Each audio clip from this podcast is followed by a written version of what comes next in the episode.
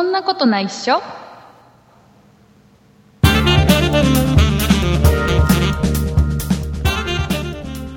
2018年12月4日そんなことないっしょ297回でございますお送りいたしますのは竹内と畑中でよろしくお願いしますす。よろしくお願いしま田中さん、す。はい。えーこの番組も297回になりましたねすごいですね。ね頑張ったねうん。頑張った。竹内さんほどじゃないけど。あの畑中さんは297回のうちの何回ぐらい出てるんだろうね、うーん。もう二年？何回ぐらい？2年ぐらい経つ。3年？2年 ?2 年ぐらいじゃないですあか本当に？うん。まあいろいろねあったけど、うん。まあどうにか297回までたどり着けまして、はい、もう少しではさん300回です。300回、ね。え。えーで何します？ケーキ食べます？ケーキ食べないけど、ね ね、今年ははい。あと、今日ほら12月4日配信でしょ、はい。ね。えーあとね11日の配信18日の配信と25日の配信ってあと3回予定。予定予定ではねうん。予定では二3回あるんです。人うんうん。なので、うんきちっと我々がサボらずに、今年あと3回配信をできれば、今年最後の配信が300回。うん。300回行ったら逆になんかあの、こうなんか、プレゼントもらうとか。なんでもらうことを考える？でね、はい。あの、はいはいとりあえず、まあ、300回に向けて、うん。えー、まあ、なんかをやりたいなと。おなんかをやる今。年の最後の配信で、何かやりたいなというのがあって、うん。うん。え最後のって今年の最後？今年の最後の配信、25日の配信、ね、ほうほうほまあ多分300回だから。ほうほうほう。記念会。ね、なので、えーなどうしようかな、とりあえずあのメールをもらいたい、だからもう物をもらうとか、そういうね、畑中さんみたいに、そうう。いう、そういうんじゃなくて、物をもらおうとかじゃなく特許は竹内さんじゃないですか。ねね、毎年誕生日プレゼントくれって言ってるのは僕だけど、うん。ね、まあまあまあ、こう今回に関しては、物をもらうんではなくて、皆さんからメールをもらいたい。メールね。ねいいね。メールをいただきましょう。で、えっ、と、要は、この番組を、うん例えば聞き始めたきっかけとかはいはいはい。面白そどんなきっかけで聞き始めたとかいつもどんな環境で聞いてるとか、う。うん、うん。誰と聞いてるよとかああ、誰とね。あとは今までこの番組聞いた中で、この回がちょっと特に面白かったぞとうーん。だ我々もねそんない。そう我々もねやっぱり忘れてることが多いのでうん、うん。確かに。あのね、意外とねあのずーっと聞き続けてくれてる方がね、うん。うん。あのいろいろやっぱり僕が何気にこうやって毎週適当なこと喋っていて あの何気に喋ってることをね結構覚えててくれてて、うん。あの回のあの話がちょっと面白かったとかあの回のあの話が意外とちょっと感動したよとか、へえ、言ってくれる。うん、言ってくれることがあるんですようーん。要はそんなことないでしょこの番組に関する内容のメールを、うんえー25日までにください、はい。はい。頑張ってまーす。えーえーと一生懸命25日には、えーできる限りご紹介なりをしていきたいなとうんうん。思いますのでね、はい。よはい。えーよろしくお願いします。ろしくお願いします。徐々に来るとだから来週あたりだから何通か来るでしょ、その20 25日そうですね。に来たメールがね。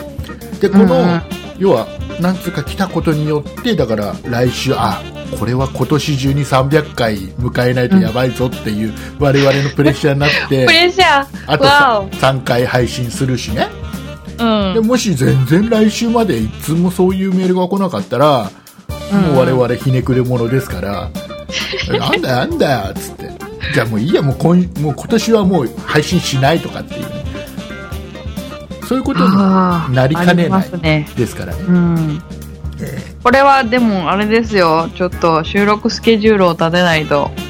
ね年末ちねょっとこれから忙しくなるからねお互いね、ねちょっとうまく調整してできるだけ今年は、うん休まず、あと配信できるようにしましょはい。う。はい。えーいうことでございまして、えーはい今週ね、なんかね、うんうんたくさんね、スナーさんからお便りをいただいてるんですよ。ねえ、ねどうしたのかしら？こ。の後、今週お便りをいただいたリスナーさんのお名前をご紹介していきますが、はい。えっ、と、なんかね、うん。なんかメールが、ほら、毎日何通かずつ来てて、なんかね、うんうんみんなね、鮭おにぎりとかね、うん書いてて、なんで最初ね、な、なに、なに、なに、今流行ってるの、しゃ鮭おにぎりが世の中、えあれ、イレブンかなんかちょっと新しいの出したとかさ、なんかいろいろ、うん。あれ、なんだと思ってよくよく読んでいくと、どうも我々が先週の配信で言ったらしいね。なんか言った記憶ある。なんかね、えエンディングの最後の最後で、ここまで、最後まで聞いた人は、ちゃんと酒おにぎりって書いてくるんだよって我々が言ったらしい。言っちゃったか。ね、そんなことも忘れている我々、はいうん。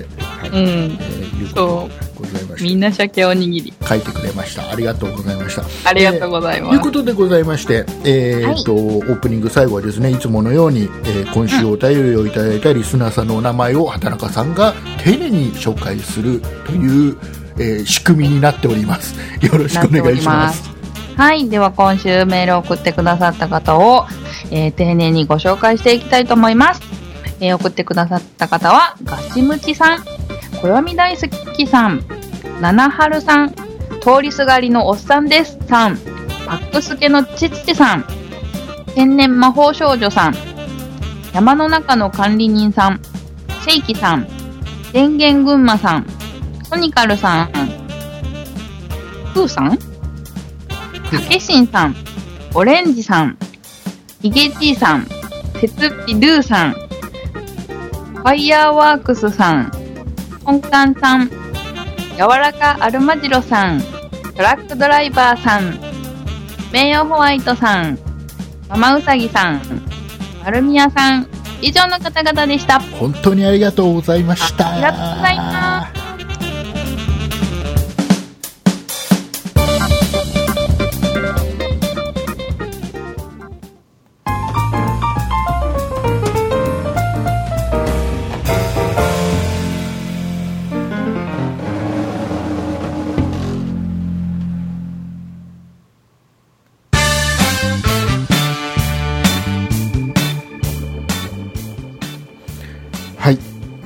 はい。えーではですね今週もですね、うえーん。私の、えーうんうん。偏った話をしていきたいと思います 偏った話。はい、行きましょえー誰から誰だったかな？いただいたんですね、えーっとえーっとね通りすがりのおっさんさんからいただいたお便りを、う。はい。えーコンビニのトイレの話をね先週したんですよ、ああ、しましたえー何のね。話したっけなトイうんとコンビニのトイレって店員に声かけてねって書いてあるところと書いてないところがあってご自由にお使いくださいって感じのところと店員に必ず声かけるんだよっていうところがあって、うん。意外と店員に声かけてねって書いてあるところの方がうん。トイレって汚いよねっていう なんかそんな話を、ね、したんですけどそれに対してね、えー通りすがりのおっさんさんが、えーコンビニのトイレの件は竹内さんの偏見だと思います。あくまでも関西では店によって違うとしか言いようがありませんが、声をかけてうんぬんの、えーお店のトイレが汚いことはないですよ。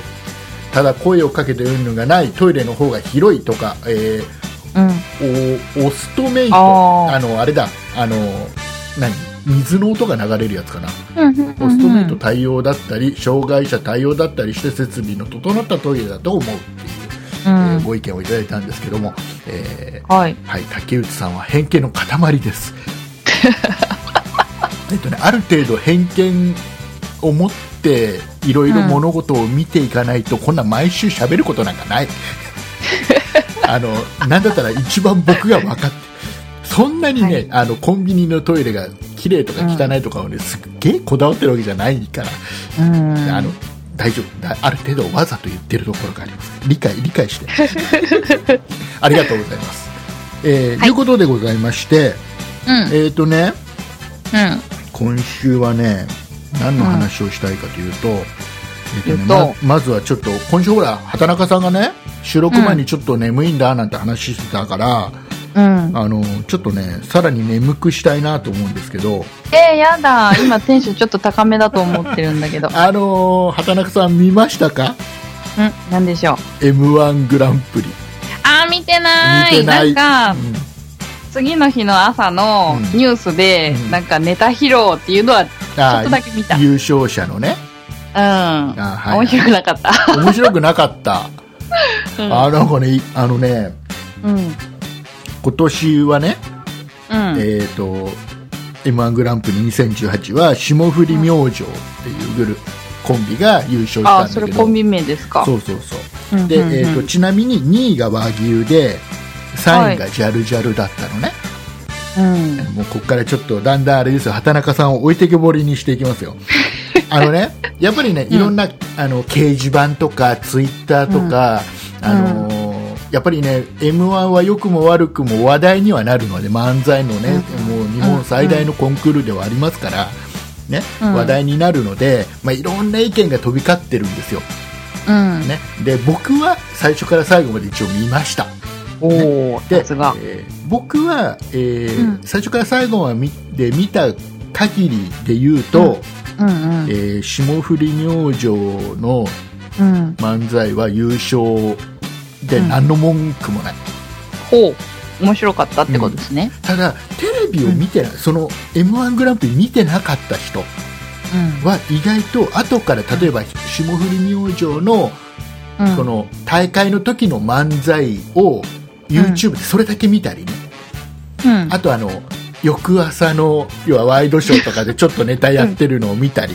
それだけを見た人って意外とね、なんでなんでこいつらが優勝なのっていう人言ってる人が意外と多いの畑中さんみたいに。うん。でこれねやっぱ思ったあのやっぱね番組のうん。頭から見ていった時のうん。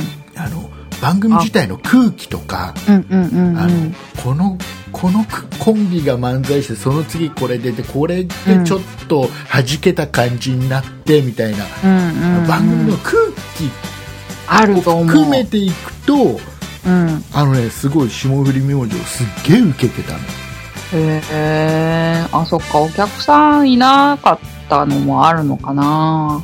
あーその番組でね朝の番うん組ではね、うん。そうそうそう。あーねちょっとやりにくい状況ではあるよね、うんでねうん。でまあそのまあもうこれ見てた人たちに向けて話しちゃうけどさちょっと見てなかった人我慢してねこれねあの我慢してね。あのね和牛がうん。優勝候補だったわけですよ、うーん、そうなんだ。そうそうそう和牛最近よくテレビ出てる出てる人ですよね。よね結構ねうん、で全然一致しないけど。残念ながら2位で終わっちゃった、すごい面白かったんだよやっぱねうん和牛もね面白かったんだけどあのね、なんだろうなあのよくよくできすぎちゃってるっていうのかな。あら。あのなんていうのかな。あの意外性がないっていうかもうもうねうん。和牛ってね、m 1グランプリ3年連続2位なんだよ。あら、実力はあるのにって感そうじかな。そうそうであだからきちっとコンスタントに面白い、もううんうんうん。ね、高いレベルの漫才をずーっとやり続けられてる人なのねうん。だからすっごい実力はあるんだと思うんだ、でしょうそねう。だけど今回はやっぱりその場で、そのたうん大会の場でうん。その爆発できたのは多分霜降り明星だったんだよね、うん。なんかね安定しすぎてなんだろう、ん？その何？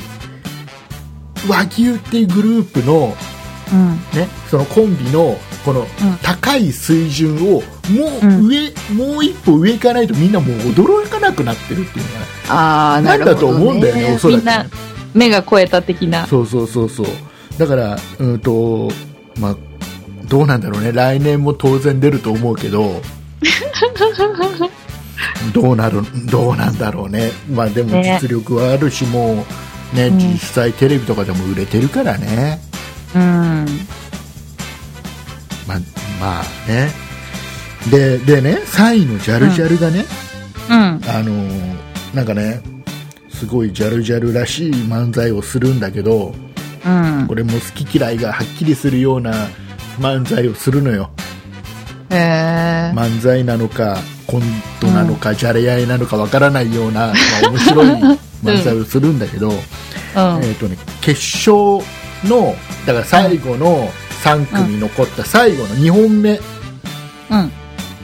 の時に、うん。えーやったネタっていうのがうん。なんかね今年でねジャルジャルはラストイヤーなんだって、最後なんだって。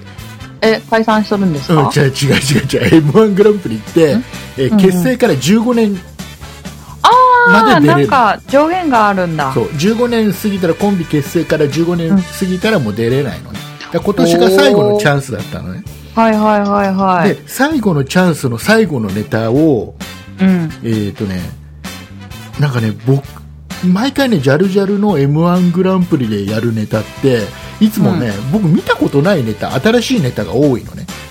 多分劇場とかではずっとやってて、テレビでやるの初めてみたいな、そんな感じのやつをやるんだと思うんだよね、へー。一番この何作り込んできた1年間作って、うん。作り込んできたやつをやるんだと思うんだけど。うん。なんかねあの最後の1本目はね見たこと僕も僕はなかったんだけど多分テレビでやってないんだよね。うん。おそらくね分かんないけどね。僕が見てないだけかもしれないけど。で2本目のネタを僕,、僕でも見たことあるネタだったのね。へえ。で、えーまあなんだろう簡単に言うと見てない人に簡単に言うと、もうとにかくジャルジャルっていうコンビ名を連呼するネタなのようん。でねこれは多分あの大会向きでもない気がしたのねほなんだけどなんかあえてこれにしたのかなって。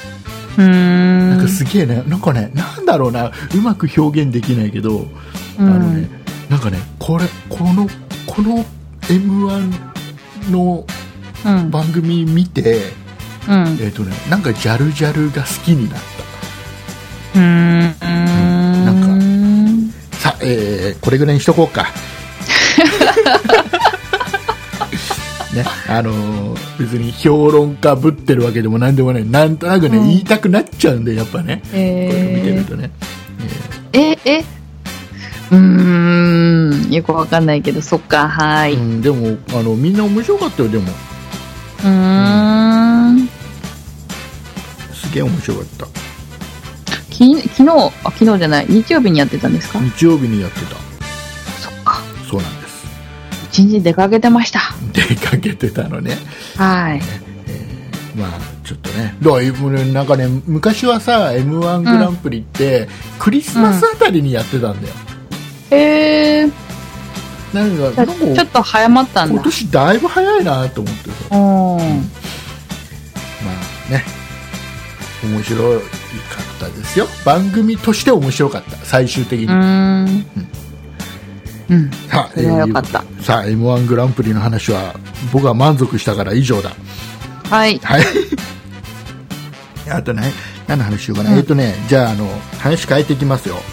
はいよ。あのさちょっと前に、うん。あの芸能事務所のさ忘年会でさ、パワハラでさ、うんうんうんうん。あのーお鍋に顔突っ込むやつだ。そう鍋に顔を突っ込まれて、はい。社長が後ろから頭をして、うん。まあ、その場のノリで本人も別に嫌々嫌な感じは顔には出してないんだけど、うん。えー、となんかノリでやってて社長が後ろから頭をして、熱々の鍋に顔を突っ込まれた社員がいて、それを他の人がしゃあの動画撮っててうん。で、まあ、結構なやけどでみたいなねパワハラでってうなんか、ん。怖いね怖い。えーなんか慰謝料請求を、まうんあ、会社を数年後に辞めてから、うん。ねえー慰謝料請求したなんていうのがちょっと話題になったでしょ？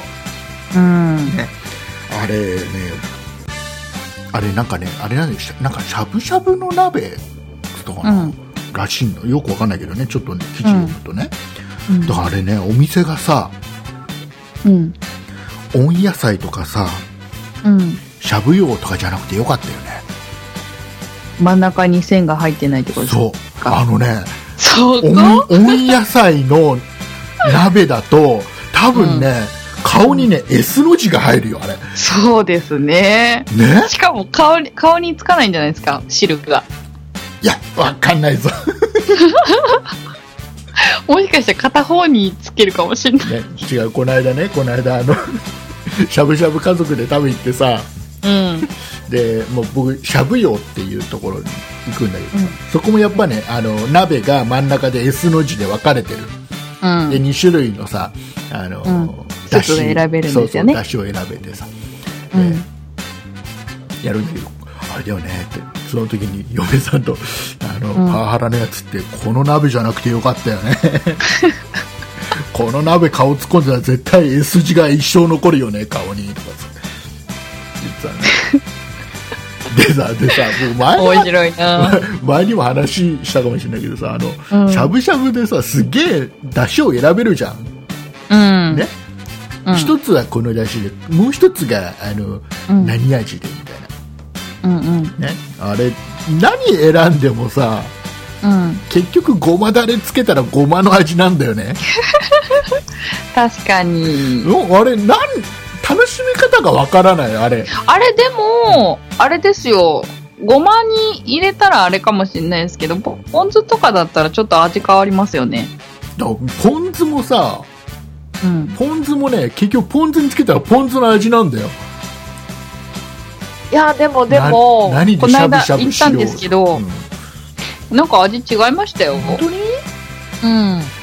いやなんかとりあえずごまだれつけときゃうまいんだようん、うまいうまい。はいえーあの、店によってごまだれの味が違うのもあるんですよね。ね若干ねうちの娘がね、今ね、うんしゃぶしゃぶが好きって言ってるうん。あのね前まではねしゃぶしゃぶに連れて行っても、うん。まあしゃぶしゃぶってのは食べ放題の安いやつだけどうん連れてっても、あのなぜかうどんとうん。オクラの刻んオクラの刻んだやつだけを永遠食うっていうねへえ、変わってるね。お前何のためにしゃぶしゃぶ来たんだよっていう状況だったんで 最近ねにお肉が美味しいってうん。わかるようになってきた。分かるようになってきてねあの、おあれでしゃぶ用でもちゃんとお肉を食べるうん。この間なんかねこの間行った時はね、うん。うん。あのうどんとオクラは自ら取りに行かなかった、えー、お肉取りに行ったんですか？お肉お肉はお肉だけを一生懸命食べてた。ででで僕が僕お父さんがお父さんが、うん。なんかちょっとあまりにもと思って、うん。オクラだけ持ってきたよほらお食べってでオクラだけ一生懸命食べてうん。あ、食べるは食べるんだ。そうそうそう嫌いなわけじゃないから、へえ。ねえー素晴らしい娘。そんな娘そんなはいうちの、えー小学校、えー3年生の9歳の娘なんですが、はい。ね、すくすくとと育っておりますけども、うんうん。えーなんか今、2年生だったような気がふっとした。なんでだろう。3年生です 9歳ですはい。うちの娘が9歳になるってことは今度の4月で、来年の4月でこの番組は丸9年、9年。早いな。10年目に突入だよ、ね。ね来年すぐですよ。ね。その前に300回をがん迎えなきゃいけないからね今そう年中に、ね。そうそうそう。頑張ろう。頑張らないと。はい。そんなそんなねうちの、えー小学校3年生の娘がですよ、ねはい。えークリスマス時期でございますよ、ね。うん。えープレゼントがあれが欲しいこれが欲しいが始まるわけですよね、いいね。でとうとうとうとう娘の口から。で今までは親と娘の気の使い合いで、えーうん。サンタさんはいるってことになってたけど、気の使い合い。気の使いお気の使い合いでしょ。だってもう分かってるでしょうよ小学校。まあ確かにそういうのもあった1な年。生ぐらいには分かってるでしょ。で今年とうとうね、えー娘が、えーうん。サンタさんはお父さんって言い始めましてね。ああ、バレちゃった。バレちゃった。でとうとう言い始めて。まあまあ娘ももうそろそろいいかなって、うん。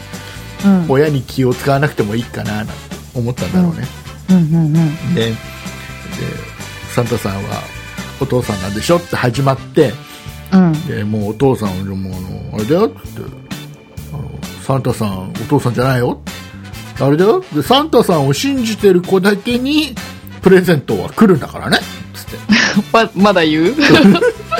したらしたら娘がその後一生懸命サンタさんに手紙を書き始めるっていうねうちの娘かわいいへえ、かわいい。でサンタさんに手紙書いてその手紙を置いてある場所をお父さんに教えるっていうね、お父さん見ろよと。そうそうねかわいいうちの娘はかわいいなっていううん。で、何リクエストされたんですか？でも言ったんだよ今年はさもうさ、うん。ディズニーシーに行ってさホテルミラコスタに泊まっちゃったからもうないよっつったんだけど。あら。言ってんだよあのお父さんねっつって。あのホテルミラコスタに泊まるのにね、サンタさんからお金借りてんだよっつって、そこはなんかチケットをもらったいや違う。違う。サンタさんにお金ないからお金借りてるから今年のプレゼントなくていいからお金貸してっつってお金借りてんだっつって。言ったんえ。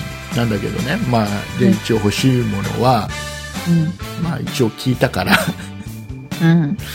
どうしようかなっていうところなんだああ、サンタさん優しいな。ね。優しい優しい、うん。はい、え私も書こうかな、手紙。手紙？誰,、うん。誰に誰にその手が手紙の場所は誰に教えるえーっと、竹のなんでだよ。なんでだよ。意味わかんないむしろ届けてもらおうかな、サンタさんに。あダメダメ、うん。あのねはい。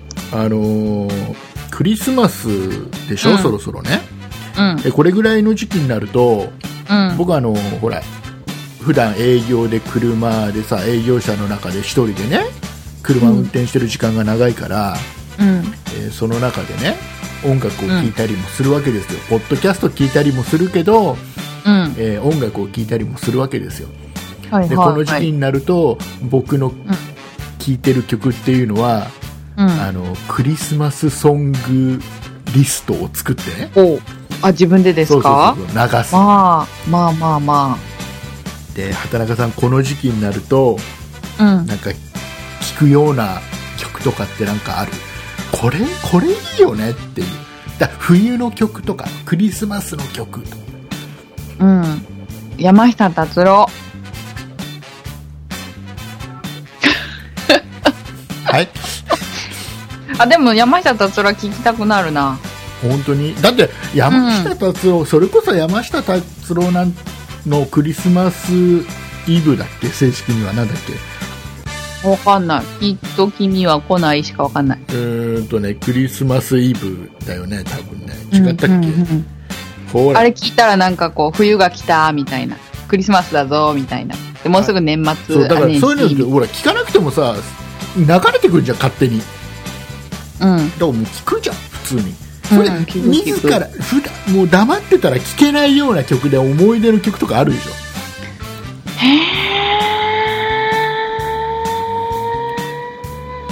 ょ？ない。ないじゃああのそんなその畑中さんに、うんうん。えーそんな畑中さんに僕がいくつかおじゃあお、お、おすすめを。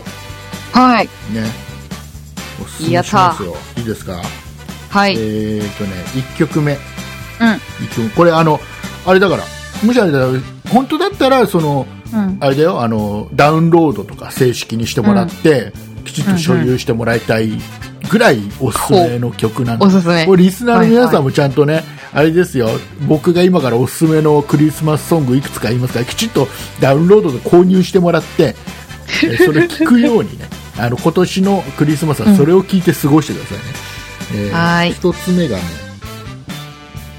えっ、とね大滝栄一さんのねえ？えー大滝栄一さんの、ねはい。曲でね、えークリスマス温度ってのがあるんだよね。え、温度？温度これがねですよ。クリスマスのなかなかいい曲だからこれ聞いて。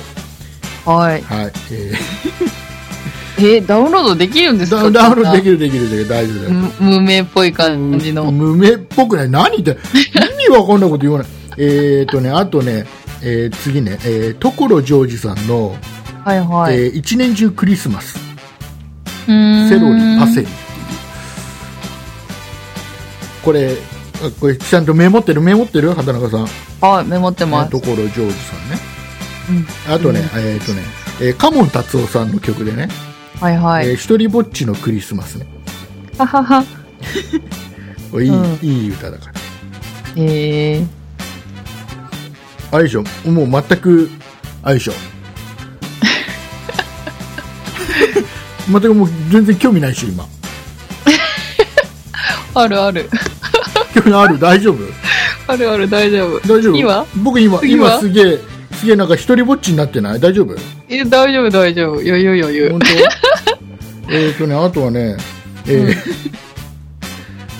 えっとね、えークレイジーケンバンド、はいはいはい。ちゃんちゃんとしてるっぽいでしょ？なんか、うんうんうんクレイジーケンバンドの、えーうん。なんだっけ、えーあのクリスマスなんて大嫌いさってやつ。それがタイトルかな、それうん。わかるさわかるわかるそのうちわかるうんうん。これ、あれですね。あの、多分あの、F 横聞いてたら、出てきそう、流れそうな感じする。おっと F 横 FM 横浜のこと言ってんのかな？うん。うん、うん、あクレイジーケンバンドって横浜の人でした。あなんかあっちの方だよねなんかね、うん、なんかよくかかってるうん、ような。あとねあとね。ね僕がね、この時期聞くのはうん。えー鉄板なのが僕は、あの浜田雅俊さんの、はい。ん？浜田雅俊？そう。あの浜田雅俊ダウンタウン？ダウンタウンって知ってる？知ってる知ってる。松本人志とうんうん、浜田雅俊それのクリスマスソング、なんかファファミマじゃのの、なくて、あコンビニので聞いた。聞いた？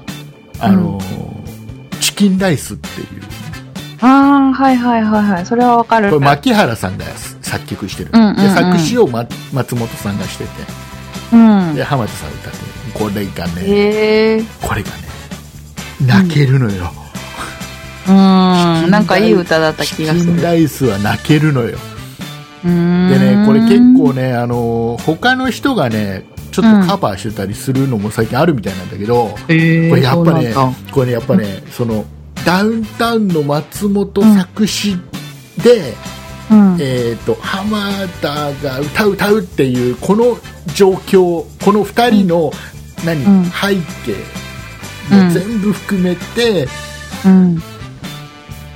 なんかすげえ感動するなんかねこの時期に毎年聴いてるけどねすげえ感動する、うーん。はい。はいそうですか。このこの辺りをね、えー皆さん聞いてください、今年のクリスマスははい。みんな聞こうね。本当に聞く？来来週ちゃんと浜田雅俊はまたコンビニで聞きに行きます。違う、コンビニじゃなくて、今、最初に何つった？最初に、ダウンロードして、購入して、ね、CD 買えとは言わなきゃダウンロードとかできるから、ね。もしくはほら、あの、今、ほら、YouTube でいいかな。YouTube でも結構上がってるよ。うん。それにします。はい。聞いて聞いて。来週あたりちゃんと、あの、感想聞くからね。ほーい。ね。いいですか？はい。はい。えーじゃあ、皆さんね、えーとてもうん。素晴らしい情報を与えたので、うん。さあ、えっ、とね、あとね、うん。一応、ふあのー話、振っときましょう。えーはい。そうだね。え？え、え、え何何？そそうだねもう一。回、もう一そうだね。回。どうしました？え、そうだね。そうだね。ぼーっと生きてんじゃねえよ。またやるんですか？違う、またやるんですか？じゃない。あの、もう、あの、今年の、えっ、とね、流行語大賞が一応決まったんだって。あ、そうなんですか。あの、年間大賞がそうだねだって。へー。またやるんですかっていうことを一応説明しとく。数回前に、うん。あの、皆さんにね数回ね何回前の配信かどうかわかんないよ。もう覚えてないけど、数回前の配信のエンディングで、うん。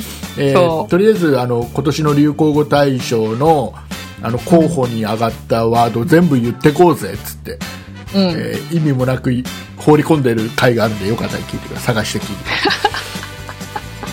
えとね、あもとう筋ね、肉嘘つかない。えーっとね、一応、一応ね、一応ね、うん。えーっと、うん。流行語大賞今年はこれが流行ったよっていうのでね、えーはい。言っときますけど、e スポーツ、半端ないって、おっさんずラブ、うん。えーこれ何ご飯論法ってなんだよね。知らうんうねえな、ん。災害級の暑暑さ。スーパーボランティア。奈良判定ぼーっと生きてんじゃねえ。ようん。その辺が、あれですか？ハッシュタグ入賞したんですか？その辺がトップ10らしい、へえー。ーさあここで、えー畑中さんに、えー問題です。はい。2000 2017年。はい。昨年の、えー流行語年間大賞は何だったでしょう？え1年一年前だからもうこれはもうさすがに覚えてるでしょー、なんだろう。去年ですよね。去年去年去年。去年なんだろなんかね2つあったみたいだよう。へー、覚えてない。なんかもう今、あの、頭に浮かんでるのはダメよ、ダメ、ダメ。ダメよダメダメは2014年だいぶ古いな。だいぶ古い、うん。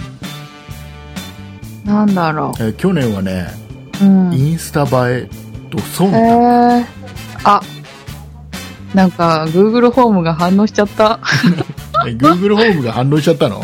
うん。じゃあ Google ホームが反応したっていうことでね畑中さんの家の Google ホームが反応したってことで、じゃあ僕ちょっと話変えてきますはい。えっ、とねあ、もういいんだ。うんもうもういいですもういいです、ね、話変えよう、だって Google ホームが反応したんだから畑中さんの家のね、うんそうそう、反これはもう応しちゃった。話を変えなきゃいけないわけですよ、えーうん Google ホームミニをもらっちゃったっていう話をしていきます、ああ、はいはい。えっとね、あのー前回前回ねちょっとひっちゃかめっちゃかになりながらもね、僕がスマホを機種変したんだって話をした、そう、ね。二台もね。そう。でもう今最新の Google がうん。出してるスマホ、うん。ね、うん。アンドロイドを作ってる Google が出したスマホですよ。ね。で iPhone は Apple の iOS が載ってるからいいよねっていうことでしょ。うん。ね、OS 作ってるのも機械、ね、スマホ作って、本体作ってるのも Apple が作ってるからもう完璧だよねっていうところで。完璧、完璧。アンドロイドを使うんだったら Google が出してるスマホを使わなきゃダメですよ。ね。うん。えーいうことで Google が出している Pixel3 っていうスマホに機種変をしたって話をしたんです、はいで。機種変をしたタイミングがちょうどブラックフライデーの日で,、うでなんだかんだで、えーなんか一番最初に Google ホームミニを差し上げられますって言われたんだけどその時に Google ホームミニうち3台あるんですよ。ってじゃあいらないっすね。って言われて、でなんか話がいろいろ展開してって最終的に、えー、ニンテンドースイッチ差し上げられるんですけど。って言われたんで、うすごいよね。ね。、ニンテンドースイッチねうちね3台あるんですよ。それもかーい。店員さんに何なんですかって言われたっていうね。でも一応うん。ニンテンドースイッチはもらったんですよ、うん。それでその後にうん。えっとね、えースマホがね、えーすぐになくて、うん店頭になくてうん。2日在間み庫が？そう2日か3日後には、えーうん要は店頭に来ますからうん。っていう約束で、うん。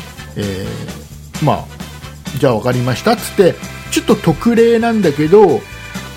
SIM カードだけをもらって契約はもうその日にね、その日にしないとダメっていうから、うん。えーいろいろ特典はつかないっていうから、まあ、その日にしょうがないしてでスマホがないのに、うん。えー、SIM カードだけをもらってうん。使ってたわけですよ、はい。で僕はもう Pixel3 本体来るの楽しみにしててでね、まあ、細かい話は置いといて、えーとその Pixel3 のす買ったスマホが届かないとうん。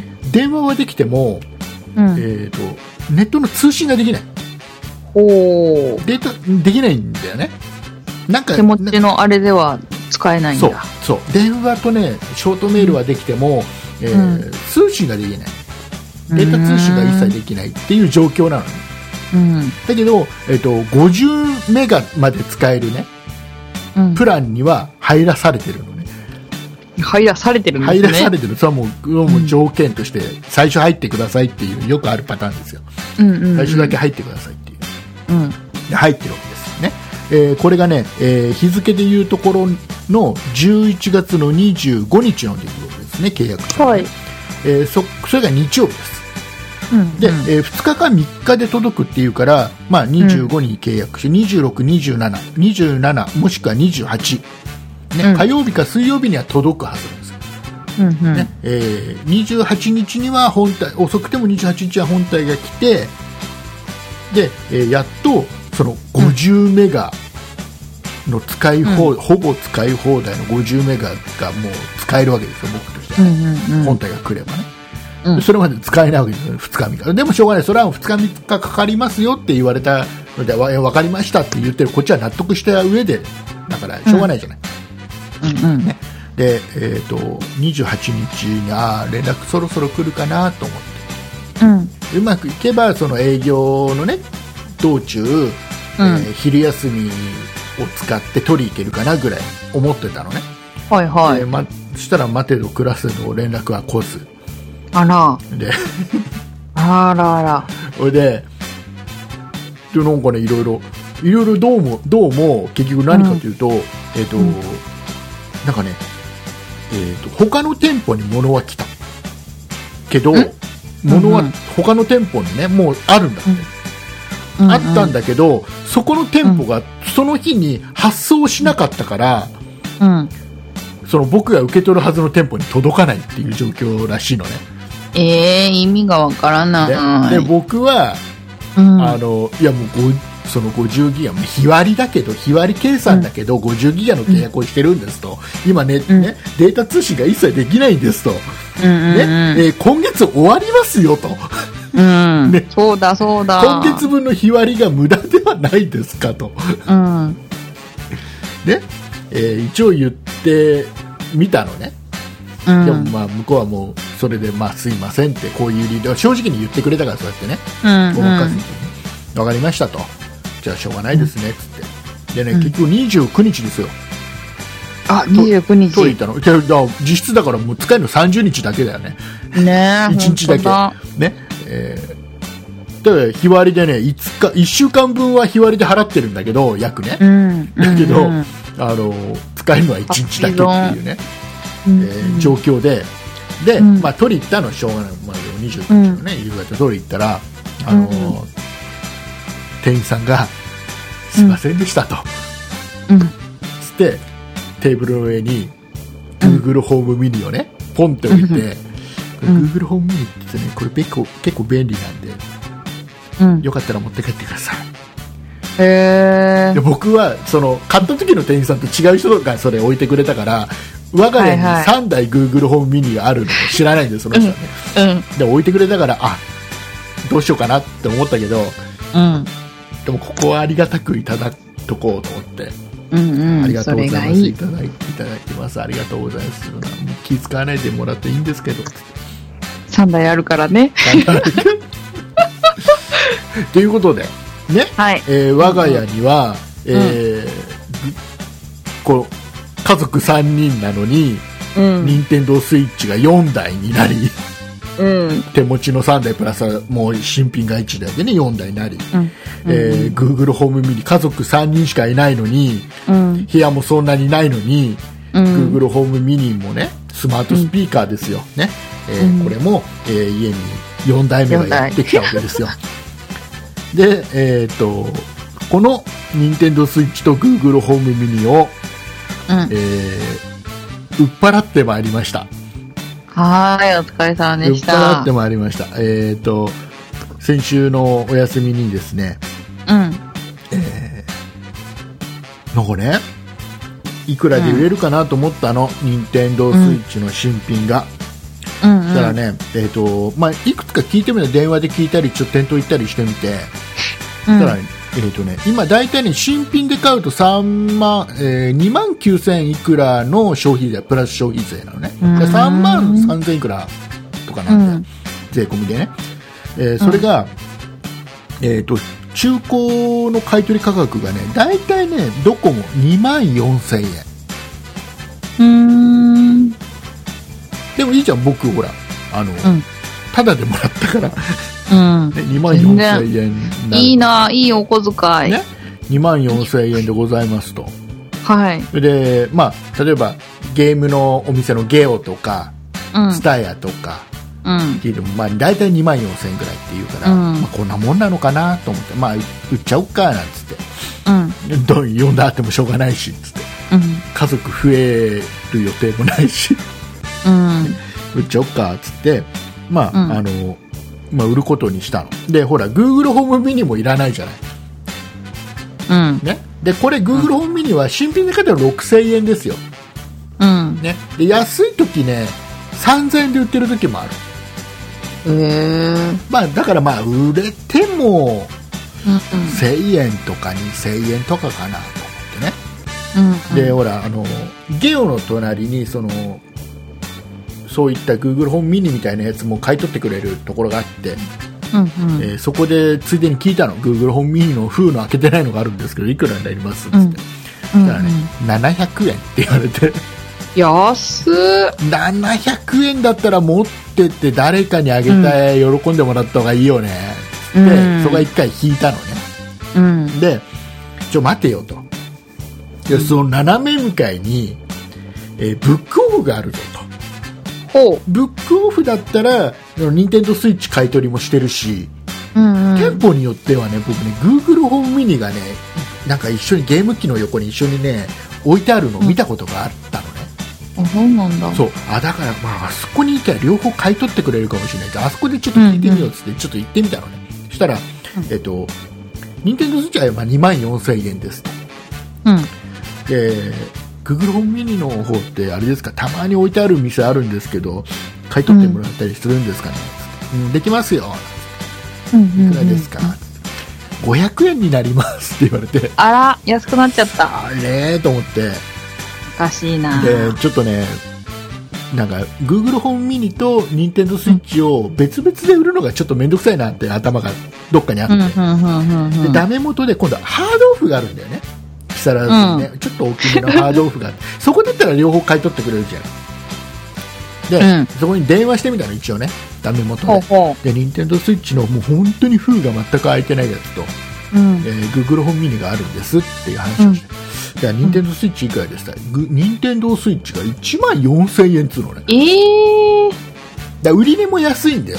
その中古の売り値もそこは1万、うん、7000円とか8000円で売ってるんだって、うんそのお店は。うん、うん、だから1万4000円で5000円、1万5000円ぐらいですかねみたいなこと言ってる。うん。うん。ああ、そうなんですか、つって。で、あ実は、あの、ついさっき、ブックオフさんで聞いたら2万4000円って言われたんですよね。うん。だってブックオフとハードオフって同じ会社でしょ、あ、そうなんだ。うん、え、うん。でしょ？うん。でだから聞いたらもうあそこだ2万4000円だから2万4000円で買い取ってくれるって言うかなと思ったらうん。あれですよねゲオさんとかブックさんはうん。高いんすよねっていうのね、へえ。同じ会社じゃねえのかなと思って思ったんだけどさうん。でじゃあちょっとまあまあじゃあそれはまあいいですわと分かりましたとでちなみに、うん Google ホームミニはいくらになりますかって聞いたのね、うん。うん。そしたらあの、ほらどう考えてもさ他が700円500円って言うからさ下手したら300円とか言われるかなと思ったうの、ん。うん。うん。そしたらね思う思う2000円って言うからえ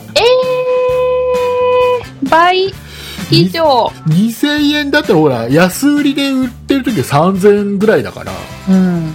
価で格帯が2000変。円だったらいいかなと思ってでうんもうあれで、うん。もう目の前のゲオで2万4000円で任天堂スイッチ売って、売って、でその足でハードオフに向かって、ハードオフで任天堂任天堂スイッチじゃない。であの Google ホームミニだけを2000円で売るっていうね、うん。えー合わせて2万6000円。でねでね会社の、うちの会社の、ね、社員で、えっとね、これをうん。僕は任天堂スイッチの新品持った持ってるっていうのを聞きつけて売ってくれっていう人が1人いたのね、へえ。でいくらで売るって言ううから、ん。うん。えー3万っつったのうん。なんで？っつって言われて、もっとふっかけてよかったってこと？違う違う違う、だから 3, 3万って、高えよっつって、もっと安くなんないのって。いや、あのーほら、あの、大体ね、調べると、あのーう中古でどっかで売ると2万5千円ぐらいが平均らしいんだよね。だかあら。だから3万って言ったのね。うん。僕が言ったのは2万5千円で普通買い取りするから、うん、僕が君に売るのは3万円だっつって。うんうんどうも納得してないみたいなんだけど、うん。うん。なんでよ？って知り合いなのになんで安くしてくんないのよって言われて。あの僕の考えがひねくれてるのかもしれないけど、うん、僕の中ではうん。ほらお店に売ったらさ多少安くても、売っちゃったらもう後腐れないじゃん、うん。何の責任も負わないよそれが初期不良であろうが何だろうがうん。関係ないじゃん、うん。お店が勝手に後をやるじゃん確実にね、うん。うん。えーだけど知り合いにさ売っちゃったらさ、何かそれで問題が起きたり不具合があったりしたらさ、うん。知らないとは言えないじゃん まあ、確かに言われてみれば。でしょ？だから僕としては知り合いにあの売るっていうのはリスクが高いのうーん。だから高いよね3万だよって言ったんだけどなんか納得してくれないんだよねうーん。どうどう思う？えー、いいと思う。なんか、あれじゃないですか？普通に売ってる金額よりかは、高く、あ、なんだ？それぐらいで買うよぐらいの勢いじゃないのかなと思いましたけどね。あーでもね普通に中古で売ってるのはうん。2万7000だか8000なんだよあ、大体ねちょっと高いな。新品だと普通に3万いくらだからおー。じゃあね、そうそうそうそう3万っていいと思う。そうそうそうあんまり値引きとかしてないしね任天堂スイッチね、うん新品でね、うん。えーそんな悪くなかったと思うんだけどねうん。でもまあ僕としてはやっぱお店とかに売っちゃった方があのあれも嫌なんだよあのオークションとかでさうん。売るのもあんまり好きじゃなくて。買うのは好きだけど。いや、うん、だから個人売買って結局何か責任があるあ,、うん。あるじゃんこっちに。うん。あのノーノークレームノーリターンでお願いしますって書いておいたって、クレームに言ってくるやつは言ってくるんだよ、うん。だからちょっとねやっぱりああいうのもあんま好きじゃないから。うんお店に行っちゃうのが一番いいよねなんつってうん。そんなうん。12月のうん。4手日の。おかお話でしたはい。はいえー、畑中さん今週なんか面白い話ありますか、えー、今週はない。えー今週はないということで、えーはいではエンディングに行きますはい。はい、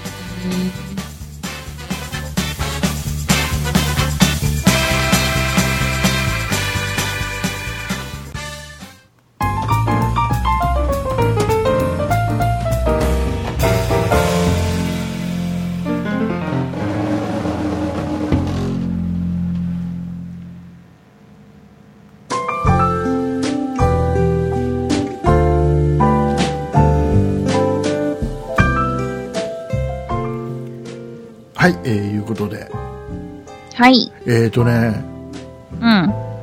Google のスマートフォンはい。Pixel 3、ピクセル3。えーそんなこんなでね結局手元に来ました僕が買ったのは Pixel 3っていう5.5インチの液晶のやつと、うん。えー、Pixel 3XL っていう6.3インチの液晶のやつを買って、うん。まあ、まあ6.3インチの方を今使ってるのねうん。でえっ、とこれはねいいよ。いいの？とてもいいよ。何がいいですか？まずは、まあ、スピードは速い、まあねあの一番上のクラスのスペックの,、あの CPU とか乗ってるから、まあ、処理は早いですよ、うん。あとは余計なものも入ってないからうん。とてもいいのと。あとね写真がやっぱ綺麗だねへー、いいな。すっごいあの本当にねあの、まあ、ちょっと言い過ぎかもしれないけど一眼うん。で撮ったレベルのうん。まあ、特に俺人を撮るポートレートモードなんかでとにかく綺麗だなっていう。ちゃんと背景がね綺麗にボケてくれる。ああ、そうなんだ。であとはあの夜に強いこのカメラ。うんうん。夜ね。撮るとすっげえやっぱねあの暗いとこでもね明るうんうんく撮れる、へえ、それはいいね。だカメラがすごく優秀なのとうん。あとはねやっぱお財布携帯アンドロイドの、うん。うんうん。えー要は SIM フリーなんかでも出てる端末なのにも、僕が買ったのはソフトバンクで買ってるけど、うん SIM フリーでも出てるんだよねなのにもかかわらずきちっとお財布携帯スイカとかにも対応してる、うん、重要。えーその、えー対応しているカードとかは、うん。えっとね、iPhone よりも多いんだよね種類がね、うーん、そうなんだ。うん、すごく便利うん。あとなんだろうあとはねあとはねなんかあのやっぱり指紋認証がいいねあれ？指紋じゃなくてなんか前顔でしたっけ？えっと今、うん iPhone が顔認証でしょ？そうですよね。やっぱ顔認証よりやっぱり指紋認証がいいうん。あの。僕ね、えー、Android のタブレットが、うん。えー顔で認証できたり、うんあとあの何？目のさうんうん。あれなんつう網膜？網膜認証っていうの？うん。あれで、えー、と認証できたりっていう機能があるんだけど、うん。結局使ってないもんね、うーん、そうなんだ。うん、であとはあのーパソコンも、うん。えーマイクロソフトのサーフェスうんうん。プロ3うん。違うもっともっといいやつ 4かな、うん僕が思ってるでこれもあの一応顔認証あるんだけどうんやっぱりちょっとね、なんていうのかなちゃんと顔を向けなきゃいけないっていうのはちょっと面倒くさいうん。そんな気がするやっぱり。指紋認証が一番ねなんだかんだでね、うんうん。いいと思う、いいと思う。うん、あの一部ね例えばほら、うんとね、スポーツする人とかって汗かいたりすることが多いでしょ、でその時に、えー汗のついた要は濡れた手とかで、うん。えー触るとやっぱりその指紋認証がうまくできない時があるとかっつって顔認証がいいっていう人もいるんだけど。やっぱり指紋認証いいなと思うねうん。あとはなんだろうなやっぱ最新の OS Android 9っていううん。やつなんだけど、今は最新のやつがこれうもん。いいよねうん。うんあの買うといいよ畑中さんあも、、はい。いやー、セブンがあるからいいや。えーウルトラマンセブンが？そう、セブン。じゃあメールを紹介しますはーい。畑中さんの方からご紹介をしていただきたいと思います、えーはーいね、トラックドライバーさんからのお便りをご紹介していただいてもよろしいでしょうかえーちょっと待って。それは準備してなかったな。言っあ、うんうん、準備してた、ちゃんと。準備してたではい、しょ、ご紹介しますよお。願いしますよはいはい。トラックドライバーさんからいただきました。竹内さん、そん、そんことないっしょに。何何何？5時ですね。そんなことない。し、何一人で一人で楽しんでるけどどうした？じゃあ、普通に読んでいいですか？そのまま読んでいいですか？いいですよ。竹内さん、そんことないしょには初めてお便りいたします。長野のトラックドライバーでございます。年の瀬が近づいてきましたが、今年はカレンダーの制作するご予定はありますでしょうか？もしありましたら、竹内さんはなぜか難色を示されていたようですが、今年は優勝配布を希望いたします。竹内さんが受け取りやすい方法で送金可能な方から注文を受け付け、制作にはロット単位のようなものがありましょうから、ロット単位引く注文数の残りは何かの機械のプレゼントのに、また価格もすべての制作費割る注文数プラス送料で波数が出た場合は繰り上げて価格を決めカレンダー制作費の残りは番組の各種経費の足しにされたら良いように思います。いきなり出しゃばったお便り差し上げて恐縮ですが、ぜひご一度、あ、ご一行お願いいたします。といただきました。ありがとうございます。えー、とね、あとえーそれ以外にもね、えーうん丸宮さんからは、えー竹内さん、畑中さん、こんにちは。カレンダー残り一月になってしまいました。どうしましょう、うんっていうね、こうしましょお便りをいただいてたりして、まあ、その他のリスナーさんからも今年はカレンダーはないのかと、う。うん。ねえーそんなプロジェクトのカレンダー、せんえー去年の末に、うん。えー僕らが頑張って作って、そう、頑張って作ったんですよ。えーま僕らが頑張ってそのうん配送して、抽選して配竹送して、内さんが。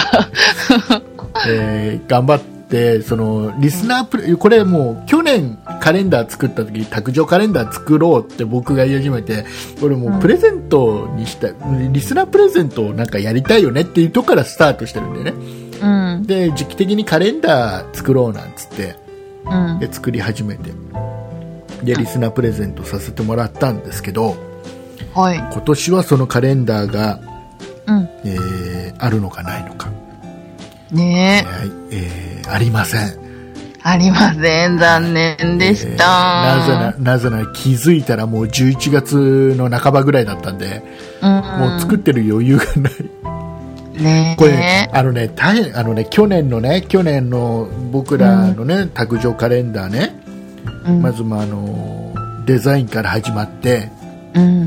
であの各月に例えば1月は竹内のプロフィールが書いてあったり、うん。2月は吉安さんのプロフィールで3月が下平さんでメンバーのプロフィールが書いてあるわけですようんうん。で,、えー、とで途中には例えば好きな食べ物は何ですか？って竹内は何々ですと、えー畑中さんは何々ですみたいな書いてあったり。うん。あとあのカレンダーの予定表のところには各番組の配信日とか、そうそうそね。えーあとはあの理科の時間で星の話とかをよくやってるので、えーうん月のね満ち欠けう。を新全部。そう全部満ち欠けを本当は書きたかったんだけどそれはさすがにあの理科の時間聞いてない人にはあまり あれなのでじゃああの新月と満月だけは書こうなんてね話をみんなで、その相談してやったのようん。やりました。結構頑張って作ったのよねね、でまあリスナーさんにも全員にはプレゼントさすがにできなかったですけど、え。うん。で今年はもうねこれね時間がかかるのよ作るのに、あの我々仕事をしながらね本業がありながら片手間にこういうのを作んなきゃいけないんで、うん。ポッドキャストの配信しながら、ね、仕事もしな本業の仕事もしながらで年末のこの忙しい時期にあの今度カレンダーを作りながらこのもうちょっとねうん今年はちょっと難しかったっていうねね気づいたらもう年末でしたってごめんなさいえ。はい。はい。であのね去年からうん。去年これをリスナープレゼントにさせてもらうことになってから、結構ね、あの要はこれ売ってくださいっていう方が多かったああ、そういう方もいらっしゃいますね。でト。ラックドライバーさんもそうお考えいただいてて、うん。で、えー要は何もう受注生産みたいな感じでどうですかっていうことですよ要はね。うトラックドライん。バーさんね、要は何人欲しい10人欲しかったらじゃあ10等分で割って売るみたいな、あのそれはいいんだよ。もうね極端な話ね、うん、と金額はどうでもなくよくてうん。えっ、と作るのが大変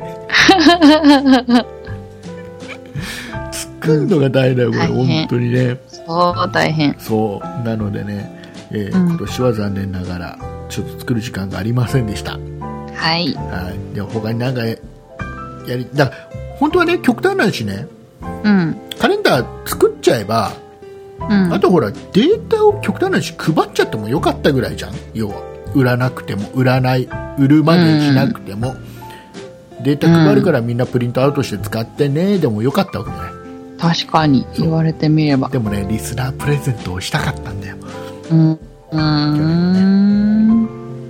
ちょっとねまた来年来年、うんねほらまた来年年号変わるからね、そうだ。来年はだから皆さんあれですよあの9月10月ぐらいからだから、うん。今年カレンダー作んないんですかってメールがたくさん来ると あ作んなきゃな。って今年はねなんかあんまそういうのなかったから忘れてた感じ。えー、なんか結構コンスタントに来てたような気はしなくもないですが。来てた？来てたっけ、うん。僕どちらかというとほら今年のカレンダーがまだちょっと余ってるんだよ僕の家には 僕の家にはまだ余ってる。それをどうしようかなって思ってるぐらいでいやー、そしたらあれですよ、300回記念で。いやいやいや。もう使えないけど非売品ってことで。いっぱいもうね、えーまあ、まあちょっとね来年はだからね9月10月ぐらいからちょっとつついてください。うん。そしたらね、えー多分重い腰を上げて作ると思いますんでちょっと面白かったしね、僕も僕も1年間これ収録してる部屋の,、うん。あのパソコンの目の前にずっと1年間使ってる、うんうん。えー最後だからこれ12月に書いてあるやつ読み読もうかね。え？もらってない人のためにね、えー12月。ー、12月はねまずねえっ、と畑中さんの誕生日おめでとう。イェーイ、ありがとうございます。12月14日です。12月イェイイェイ14日金曜日が畑中さんの誕生日ですはーい。はい、えーでね、えーとね、このカレえーカレンダーの12月のところに書いてあるのが、行ってみたい場所はどこですか？っていうのをね、メンバーがマチュピチュー 今読むから。ね、これだけちょっと紹介しちゃおうね、これね。えーはい竹内さんがね、イースター島。えー吉安さいいんが、モアイ。もう、うんうん。えー吉安さんがイエローナイフ。うん。えー下平さんがイタリア。うんえー酒井さんがバチカン四国。うん。うん。えっ、と、香織さんがうん。ウユニ円弧。塩湖？はい。何？どこ？ピチュの近くじゃない？近くなのかな？セットでなんかよく紹介されますよね和田さんが宇宙飛行士記念館うん。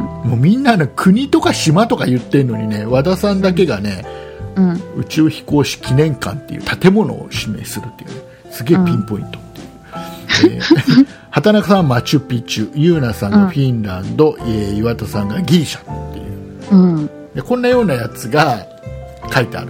あとは、うん。あのあれですよ。なんかプロフィールがみんなのプロフィール何月生まれで何がなんか一言みんなみんないいこと書いてあるよ一言ずつうん。ねね。これいいこと書いてある、ね、さあ、えーいうことでございましてはい。はいえー、じゃあ告知をするといいんじゃないかなじゃあ、告知しちゃおうかな。はいお願いしますはーい。そんなことないしょでは皆さんからのご意見、ご感想などメールをお待ちしています。メールアドレスは、そんないアットマーク 0438.jp、sonnai アットマーク数字で 0438.jp です。そんないと名のつく番組は他にも、そんない理科の時間 B、そんない美術の時間、そんない雑貨店と3番組ありまして、そんないプロジェクトというグループでお送りしています。そんなプロジェクトにはホームページもありまして、そこから今配信中の番組や過去に配信していた番組を聞くことができます。あとブログもやってるので、それも読めます。URL はそんない .com、sonnai.com となっています。また Twitter や YouTube もやっていますので、そちらの方はそんない P で検索してみてください。以上です。ありがとうございます、はい。えービデオカメラが欲しい、うん。うんいいっすね。うん今、超ちっちゃいビデオカメラありますよね。うん、超ちっちゃい手のひらサイズの。うんとね、あの僕が欲しいのはうん。あの三軸のねジンバルのねえ、わかんない。手ももうわかんない。あのなんかスティック状のやつでねあのブレないどどんなに動動いてもブレないやつがへえ、すごい。出るの10えっ、とね12月のねうん。15日発売だったかな。へえ、私アイロン欲しい。アイロン？アイロン。どうした？チームアイロン。いや僕のカメラが欲しいはいいのもう僕のカメラが欲しいっていう話はもうもう聞いてくれない。もうアイロンを買えばいいさそしたら、うん。ね。アイロン。あのねうちねあれであのあれ買った。どれ買った？あのアイリスオーヤマのね布団布団乾燥機買った、へえ。え、え、あの、布団の中に入れて温めるそうそう、あの、布団布団乾燥、大体布団乾燥機は布団の中に入れて温めるんだっちゅう。えっと、普通はさ、なんか、でっかいさ、ビニール袋みたいなのを広げてさ、それを布団の中に入れてさ、で、そこにあ暖かい空気を送って、布団を温めるのがお、あれだけど、あの、アイリス大山の布団乾燥機は、あの、筒のね、うん。あったかい空気が出る筒のところがちょっと立つんだよ、ちょっとね。立つ？布団布団がちょっと持ち上がるように、つっかい棒が出て、ほうほでう。もうもうそれを布団に突っ込んどくだけで、もう簡単、うん簡単に、うん面倒くさくない。それからちゃんと2本、2本あるやつがある。パワフルで2本。布団を2つ同時に温められる。へえ。それ、それ買って今ね、使ってる。冬だからね。うん。使ってますよ。なんか今年まだ暖かいから大丈夫。あ、そう。はい。違う違う。ふかふかの布団で寝ああ、たいでしょ？そっかそっか。畑中さんはあれでしょ？あのーせんべい布団でしょ？あれでしょ？布団布団布団めくるとちょっとあれでしょ？あの畳がちょっともう腐ってて ちょっとキノコが生えてる感じでしょ？てるとか。畳じゃないし、畳じゃないの？はい、フローリングです。そうかそうか畑中さんはあれだ大理石の家で寝てるんだもん寒そう。あだからほらそこはちゃんとほらあのちゃんとあれだね。床床暖房がちゃんと完備されてます。ね、浴衣ね。ということで、えーこんな話してるとまたまたほら1時間過ぎちゃった。ほらこれ。そう、イカ行きましょう、イカ。怒られちゃう、はいえー畑中さんがねもう眠いって言うからねあ、眠いよ。イカオヤジを流してもう終わりにしましょう えー皆様からのお便りがはい。来るか来ないかで、えー今年が今年中に300回超えられるかどうかが決まります、うん。さあではあの今週の畑中さんからのキーワードあ、またやりますか。じゃあ、フリスク。フリスクはい、うん。本当はフリクションって言いたかった。フリクション。フリクション。フリクションって何？え、ペン、あの、消えるボールペンの。ああはいはいあれね、えーじゃあ、うんフリスクでよろしくお願いします。フリスクでお願いします。ここここまで聞いてくれた人はフリスクって書いてくださいそうそうそうそう、ね。フリクションって書いたらアウト。アウトです。何がアウトか分かんないけど。ではお送りいたしましたのは竹内と。畑中でした。ありがとうございました。ありがとうございます。magic.